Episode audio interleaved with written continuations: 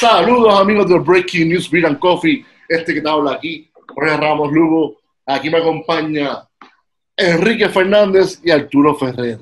Y hoy nos acompaña Eduardo Trabada, que es nuestro corresponsal, nuestro, ¿cómo se llama? Nuestro corresponsal colaborador en la parte del café. Experto en café. El experto en café es Eduardito, Eduardo de Baraka Coffee Company. El experto está bien. Hoy vamos a hablar de un tema que es las variedades que existen, las dos variedades principales que existen de café, que es el robusta y el arábica. Eduardo, ¿cómo que tú nos puedas decir de estos dos variedades o como se le llama? Bueno, las variedades depende. Ok, vamos a, vamos a ver. Esto no es como mamá y papá, pero más o menos por ahí va. La, la diferencia de las dos variedades, una se encuentra antes que la otra. La, la proveniencia o el origen de ellas sigue siendo África, algunas de África Central, de la África, África hacia el oeste o centro del África, otras son más hacia el este, pero básicamente una, la arábica, se encuentra primero y después se encuentra la, la robusta. Son dos tipos de café que aunque similares en una planta que parezca una planta de café, florecen y tienen una fruta que es la pepita del café. Tiene una pulpa y se madura de una manera, pues tienen cualidades distintas, cualidades diferentes entre una y otra. Eh, pues una de ellas es una es tiene mayores variedades o una ramificación mayor en diferentes eh, lo que le llaman los varietales y también tiene una diferencia en, en cantidades de azúcares, cantidad de cafeína, una versus la otra. Y, pero básicamente son las dos familias más grandes de, de café. Una entre medio que es la libérica, que básicamente entra en, entra en juego también y se origina también en África, pero se utiliza o se cultiva todavía. Una, es una variedad bastante eh, bastante mínima en comparación a la, a la arábica y a la robusta, pero se cultiva más en Asia, Filipinas, eh, pero no es tan no es tan conocida como las como las otras dos que estamos hablando hoy. ¿Cuál es la más famosa o la más que se cosecha o consume? La más que se consume es la arábica. Ahora mismo, la más que se es la más que se consume y la más, y la más que se cosecha. Estamos hablando de que entre ellas la arábica tiene un 60% de producción global y la robusta tiene un 40%. Eh, dentro de la arábica hay más variedades y funcionan según qué lugares donde se cultiva, pues esas, esas variedades pues se cultivan, qué sé yo, tienes en Colombia, en Brasil, que son de los mayores productores ahora mismo globalmente en Latinoamérica, eh, se cultivan unas variedades en específico que tienen mayor rendimiento, tienen, producen más café, versus que hay otras que producen menos café, pero tienden a ser de mayor calidad ya cuando las llevas a la taza. Así que la arábica es la, la mayor en, población global. Eh, la robusta se utiliza mucho también, ahora más que antes, se está moviendo la robusta hacia el área de café de especialidad, pero en sí la robusta se considera una, planta de, poca, de, poca, de poco sabor, tiene poco sabor en taza, pero mayor producción porque es más resistente a plagas. Entonces, entonces se empieza a ver una, una mezcla de genes para tratar de producir plantas arábicas que tengan, que tengan cualidades de fortalezas como la, como la robusta. La robusta es una planta más fuerte que resiste, que resiste tanto a temperatura, a otros climas, como a plagas. De esa manera, las raíces son mucho más fuertes y de esa manera, pues, compiten a nivel de producción con las arábicas, pero también están ayudando a hibridizar, si se puede decir esa palabra, las arábicas para que las arábicas tengan mayor fortaleza y puedan combatir plagas y seguir siendo plantas de alta producción. En, Puerto Rico, la, por ejemplo, en Puerto Rico la, la, más famosa es el limaní, que se creó en la Estación Experimental Agrícola y esa, y esa planta básicamente tiene una, viene de un timor, que es un híbrido de robusta, y una, y una, y una planta arábica brasileña, que es el, el eh, viene de Villa Sarchi, que le dicen el Sarchimor. Entonces, esas dos se mezclan y hacen, hicieron este limaní, por, y como se crea en este barrio, le dan este nombre. Eso es un ejemplo de una, de una planta cuya, cuya, cuyos genes se, se mezclan entre la arábica y la robusta. Ok, y en cuestiones te pregunto, eh, en, en, tu caso, ¿verdad? Con Baraca, ¿cuál este mayormente es lo que ustedes usan? ¿Qué variedad? Nosotros, nosotros todo lo que utilizamos es arábica. O sea, toda la producción de las fincas con las que nosotros trabajamos y que le compramos café es arábico. O sea, todo el origen es arábico.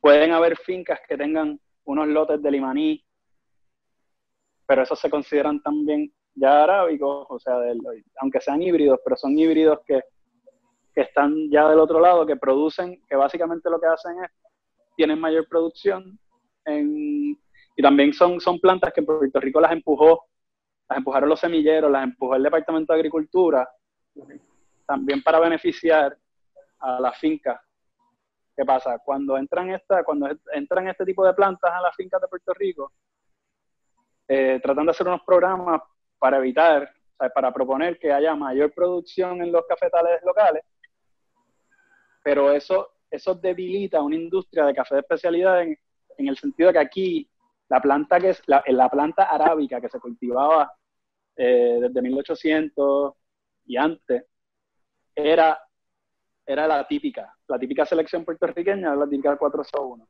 Esa era la famosa planta que se, la famosa planta arábica que se cultivaba antes y que daba tremendo sabor, era un, pero es un palo y es un palito de café bien fino, de poca producción relativamente comparado a las otras, pero en sabor era un café excelente. Entonces, van, van habiendo variedades en Puerto Rico, el Borbón, se introducen, se introducen otras variedades de arábica que ahora se están perdiendo a causa de, este tipo de híbridos que entran en, en, juego, en el juego de la producción local. Eh, por ejemplo, en Hawái, que es un caso similar, que tiene una típica de ellos, pero que le llaman el Kona, café Kona. Ellos, ellos lo que están haciendo para, para, combatirla, para combatir estas plagas es las raíces de la, de la robusta ya cuando están en, o sea, son plantulitas, pero las raíces las usan, injertan la típica y crean, crean una cona que sigue siendo una típica, simplemente usan las raíces para evitar que, que hay, una, hay, una, enfermedad que le da las raíces de los, de los cafés de especialidad bastante común y eso las fortalece. Ahora, en Puerto Rico, pues eso no se, en vez de hacer ese tipo de prácticas, pues son prácticas un poco más que conllevan mucho más labor pues crean este tipo de... Ahora hay una planta nueva que es más o menos otro híbrido, que es marsellesa. Y básicamente es como, la, como el limaní. Pero la están tratando de introducir ahora después del huracán María con un programa de, de café que viene de afuera. Y bueno. Pero en sí nosotros tratamos de usar lo que tengan disponibles fincas locales que no sea nada robusta y que sea que traten de ser, mientras mejores variedades tengan de café, el café va mejora significativamente, tanto en sabores como en notas, tienen otro tipo de, de cualidades. En Puerto Rico todo el mundo piensa que el café no es arábica. O sea, nadie, nadie, nadie ve las familias, nadie ve los géneros, nadie ve. Todo el mundo piensa, ah, el café de Puerto Rico es arábico. Pero dentro del arábico hay su. Hay, hay, hay también un, un tema de conversación completamente diferente. Te pregunto, este, Eduardo, la mayoría, vamos a poner, el café que la mayoría conoce, que es que más que se bebe en Puerto Rico, eh, los cafés que se bebe, se bebe la mayoría de las personas, eh, que nos daban nuestros abuelos, nuestros padres, ¿qué, o sea, ¿qué varietal este, mayormente es, es o era? Pues en el caso de nuestro, en el caso de nuestros abuelos y nuestros padres, el vari- la, la variedad era casi 100% arábica, con su, incluso el café comercial, café crema, alto grande, en su momento. Ahora todas esas compañías se, conglomeraron, pero ese, ese café era casi siempre típica, era bourbon. Eh, habían unas variedades que se introdujeron así, cato ahí, pero eran más arábicas de mayor calidad, como la típica selección, que se llama la típica selección puertorriqueña aquí, la típica 401. Esa es el, ese es el, ese era el café de Puerto Rico, ese era el café que Era, se cultivaba. era, ahora no es la diferencia. Eh, Nuestros abuelos tomaban mejor café que lo que nosotros estamos tomando hasta hace poco. Claro, claro.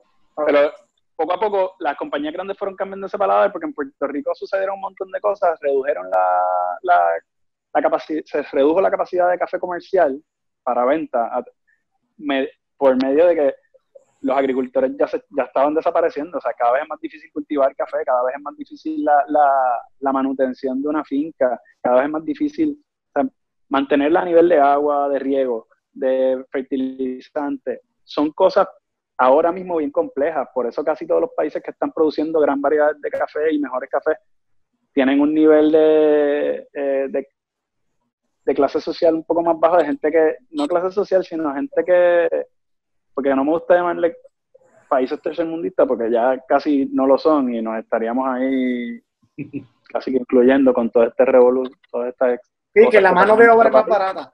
pero la mano de obra es más barata y puedes producir mejor, mejor café, pero más y exportar.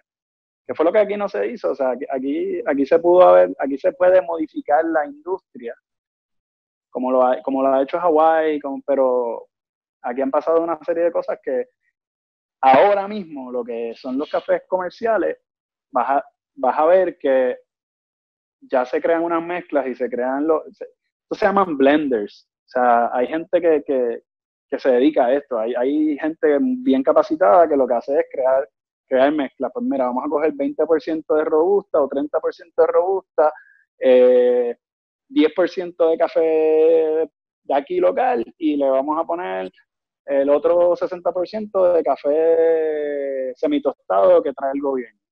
Que entonces te lo venden como lo que sea, pero tú realmente te dicen que eso viene de México, de Colombia, ya es semitostado, viene clasificado por tamaño y en variedades, pero puedes coger que puedes cogerlo si es arábica o si es robusta, pero realmente ese café, al ser semitostado, pues tiene, tiene unas cualidades, sea cual sea, yo lo he visto, no lo he tostado, no lo he probado, no, o sea, yo y, y Baraka no hemos trabajado con ese café, no nos, no, no nos ha interesado, pero sabemos que mucha gente lo usa, sabemos quiénes lo usan, los hemos, lo hemos visto, lo hemos probado.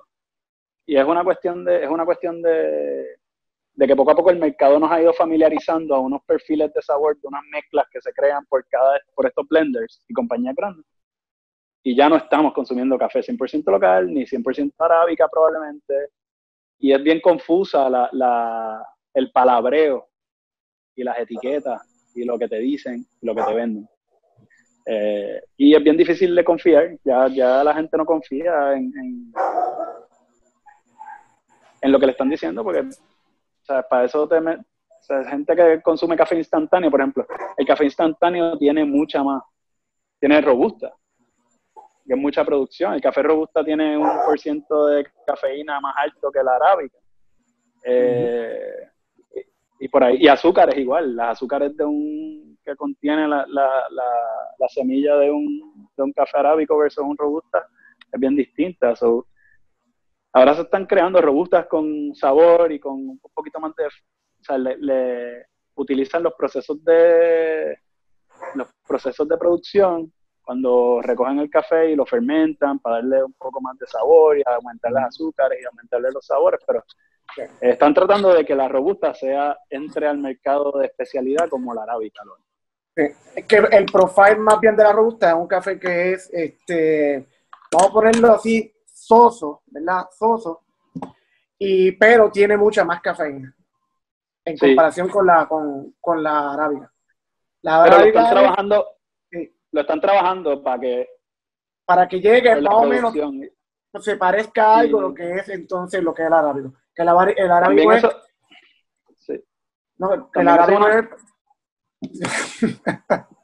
dale, Dale, termina.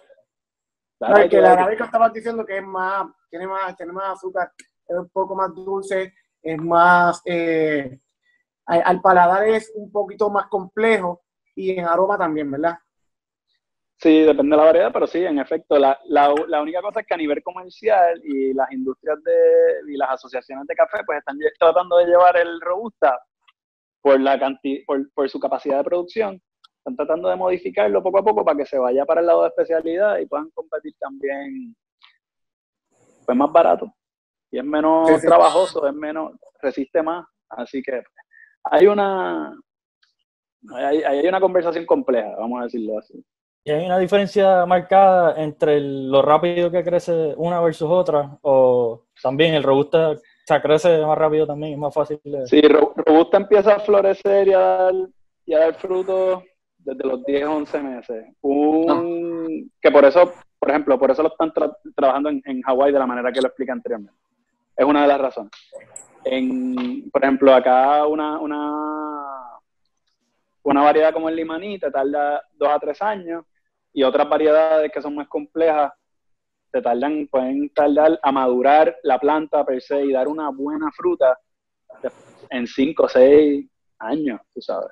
Sí, como, la, Eh, como, como la uva, que se tarda como siete años para poder, este, Exacto. Y tú lo puedes ir podando y lo, y lo vas, vas manteniendo ese arbolito tú sabes, para que, porque si no, estás perdiendo. Por eso es tan difícil de producir, o sea, por eso es un producto tan complejo en Puerto Rico, porque necesita mucha labor y mucho, mucho cariño y la gente no lo paga, ¿sabes?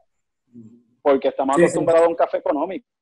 Exacto, sí, que tú eh, de momento le pides, no, ven el precio de un café de especialidad que está 12 o 15 dólares y pues Ah. no lo, ¿sabes? No, obviamente te van a decir, eso es demasiado caro, si el café lo que cuesta son 3 pesos, 4 pesos, o menos de eso. Sí.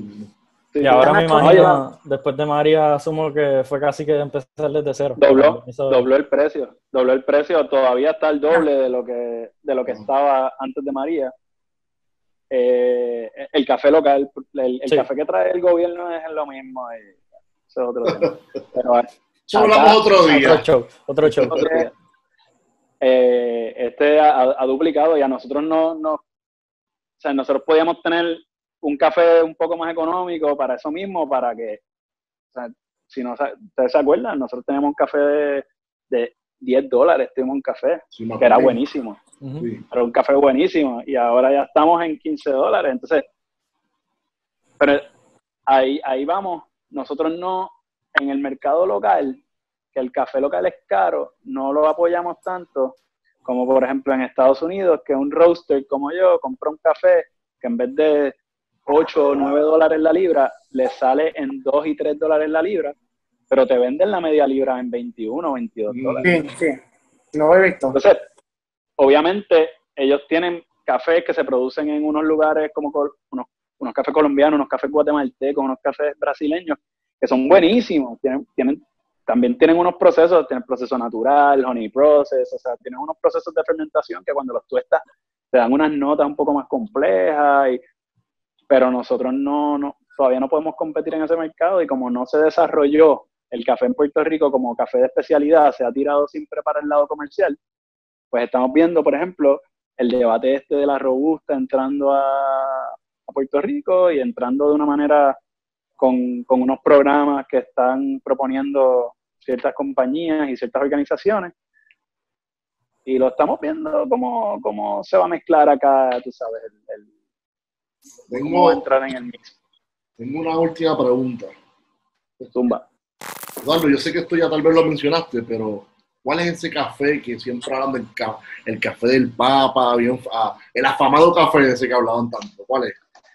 Se- es el café eh, típica 401, la típica selección puertorriqueña, que era lo que se cultivaba, lo cultivaba, eh, se cultivaba casi, casi toda la isla, era lo que tenía, y en ese momento era el café que se enviaba a todas partes del mundo, el café de exportación, que que se producía mucho en Puerto Rico, había muchas fincas en Castañé, muchas fincas en Lares, eh, que, que, tenían unas producciones bien grandes de este café. Y este café fue el café que, que puso a Puerto Rico, como quien dice en el mapa. Eh, ahí, ahí pudimos ser uno de los mayores productores, pero eh, poco a poco pues fuimos perdiendo el, fuimos perdiendo el caché.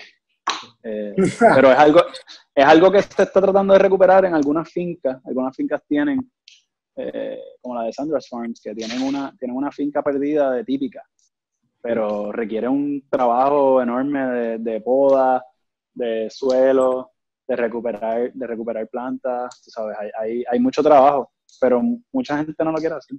Sería un palo, hasta en Aguas Buenas se cultivaba café, hay Bonito cultivaba café, Calle cultivaban café, había un montón de lugares que tú no te imaginas, Puerto Rico era un tremendo productor. Y se notaba mucho la diferencia, digo, no sé cuáles de estos tú a probar en qué momento, pero de, municipio a municipio, ¿tú crees que hay así? Sí, se, nota, eh, se nota generalmente más en, en variedades. Cuando, cuando una vez una vez tuvimos la oportunidad de probar un Bourbon, por ejemplo, eh, de una pieza, de una finca, y ese café, quizás ustedes llegaron a tomar algo de ese café en algún momento. Nosotros le poníamos, era de Sanders, pero le poníamos Back in Black. Eso era un café que mayormente era bourbon. Era mayormente bourbon eh, y el procesamiento de ese café estaba espectacular. Esas plantas pues sufrieron después de María, hubiera un montón de situaciones y ya, por más que se quiera, hay que volver a recuperar y coger ese lote y volver a, volver a producirlo y eh, procesarlo. Ahí es donde está la clave en, los procesos. Si tú notas también el café de Yauco va a tener unos tonos más chocolatosos. Tuvimos un café de Lares que no sabíamos exactamente bien las variedades de la hacienda Pons, pero sí tenía un sabor cítrico, mucho, mucho mayor que otros cafés que hemos probado. Hay cafés, hemos probado un honey process de, también de adjuntas que era un café eh, más maltoso, si, por decirte algo. hay, hay mucha, hay variedades y, hay, depende de ciertas regiones, pero yo creo que está en la mezcla de variedades, está en la mezcla de proces en la manera de procesar. Hay muchas cosas que lo afectan, que afectan este end flavor, el sabor final. En Puerto Rico generalmente es single source porque la, la, la, amplitud donde está cultivado todo es bien cercana, donde varían, es, varía mucho en los climas. adjuntas tiene un clima eh, donde predomina el calor durante el día y frío por la noche, pues quizás Yauco es mucho más seco, pues, un poquito más árido, pero entonces hay cafés que, que bregan mejor al sol, otros con sombra hay una, hay, hay una, es una ciencia, más bien. Hay una, ciencia, y, hay, hay, una, hay un tema de selección de lo que tú compras versus lo que el otro compra, pero aquí no se le ha dado mucho énfasis. Y los, los productores están produciendo, los torrefactores no les importa hacer sus mezclas y vámonos, que lo que necesitamos en producción. Y nosotros tratamos de hacerlo lo más eh, narrow, lo más estrecho posible para tratar de de que ese café que tú te tomas de nosotros tenga, tenga algo particular. Eso está en el tueste, está en la selección, está en las maquinarias, está en los procesos. Todo eso tiene que ver. Está en los empaques, empaques que ayudan a oxidar, empaques que no, que, no permiten, o, sea, que, o, que retrasan esa oxidación del, del, producto. Es un, es un, mundo, es un mundo que, y es bien bonito. Lo que pasa es que, para eso te tenemos a ti aquí, porque tú eres el que nos va a hablar de todo eso. el colaborador, tú eres el, colaborador. Nos vas, a, nos a seguir enseñando de todo ese mundo del café. Eh, obviamente, pues nosotros lo que hacemos es que nosotros probamos. Y hemos probado bastante porque hemos comprado, yo por lo menos en mi caso, yo he comprado eh, cafés de, de, de, ustedes, son bien buenos. He comprado, siempre trato de comprar café de, de puertorriqueños y también he comprado mucho café este roaster de, de, Estados Unidos y pues afuera en el mundo para ver la comparación. Pero es más bien es para probarlo. pero eso es lo que ellos hacen, probar. Tú eres. Sí, Pero eso a mí, yo también lo hago. Sí, pero tú lo, sabes, tú tienes, tú tienes la capacidad de, de saber cómo se hace, porque tú eres un productor, ¿entiendes? Yo solamente lo consumo, tú lo produces. Para eso te tengo aquí, lo- para que nos enseñes. Yo lo, co- vamos, yo lo cocino, otros lo producen y nosotros Ah, bueno. lo cocinamos. Mm. Eh, nosotros yo siempre explico que, no- que nosotros somos como el chef en la cocina, tú sabes. Quizás todo el mundo tiene un steak, pero no todo el mundo sabe cocinarlo. O hay, hay quien, lo, quien lo cocina mejor y hay quien lo cocina sin sabor o lo que sea. Pues yo creo que nosotros, donde hemos podido diferenciarnos, es que la manera en que Gabriel, que es mi socio, el que tú estás, Mm. si yo te puedo decir que la educación detrás de esa, de esa cocina y él es el, el caballo en la cocina, tú sabes. Y yo creo que por eso, por eso mantenemos cierto control de calidad. Somos bastante, somos bastante selectivos, somos personas perfeccionistas también, que pues eh, llevamos esto quizás a, a un nivel pensando, también era la utopía de, vamos a tener, yo quiero, Puerto Rico produce buen café, ¿por qué no hay un buen café? Y sí hay gente haciéndolo, o sea, tenemos Claro. muchos amigos que están desarrollando y están haciendo tremendo trabajo en Puerto Rico y esperemos que poco a poco siga la industria creciendo. A revivirlo. Así que vamos a ver, vamos a revivir esto. Hay muchos Lo temas difícil bien cool que- en esto. Ah, pues más adelante vamos a seguir hablando, vamos a seguir tocando más, más temas sobre café con Eduardo, el colaborador oficial de café aquí en Breaking Coffee. Eduardo, ¿dónde lo pueden conseguir? Las redes, Facebook, Instagram, lo que tú quieras. Baraca, Baraca Coffee. ¿Cómo aparecen en Facebook y en Instagram? Así mismo, Baraka Coffee. Baraka Coffee, baracacoffee.com, Baraka Coffee en Instagram, Baraka Coffee en Facebook.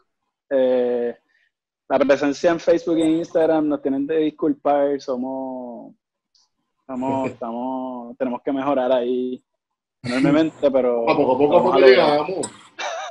¿Y dónde, dónde están ubicados ustedes? Ya una vez se, se normalice esto para que la gente pueda pasar a buscar Pues su ahora, café. a- ahora mismo, ahora mismo, como hace ya dos años, después de María, seguimos en, yo le llamo el proceso nomádico.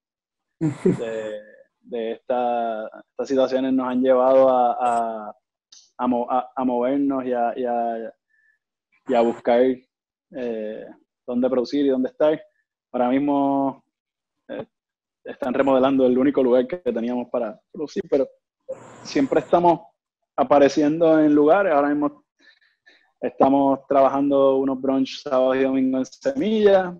Semilla, tremendo sitio con Dani. En las redes sociales nos fue con, con Dani en Semilla. Eh, eh, Lucía Paticería, por ejemplo, tiene unas bolsitas online. Nosotros Qué tenemos bien. la tienda online. Eh, estamos básicamente ahora nuestra presencia es online y cualquier cosa que tengan o que necesiten, pues nos escriben. lo enviamos por correo a todo Estados Unidos, Puerto Rico, donde lo quieran. Lo enviamos por correo a todo Estados Unidos y si lo quieren en la China, pues también le hacemos el, El envío. enviamos. Importante, sí, que ahora mismo lo pueden conseguir por correo. Lo, lo piden por el, por el Siempre, siempre, hemos tenido presencia online, siempre hemos tenido buenas ventas online, eh, así que seguimos, seguimos con el... Yo pedí par de bolsitas el otro día y de verdad que estaban de show. Eh. Te llegaron rápido, te llegaron rápido. Next day.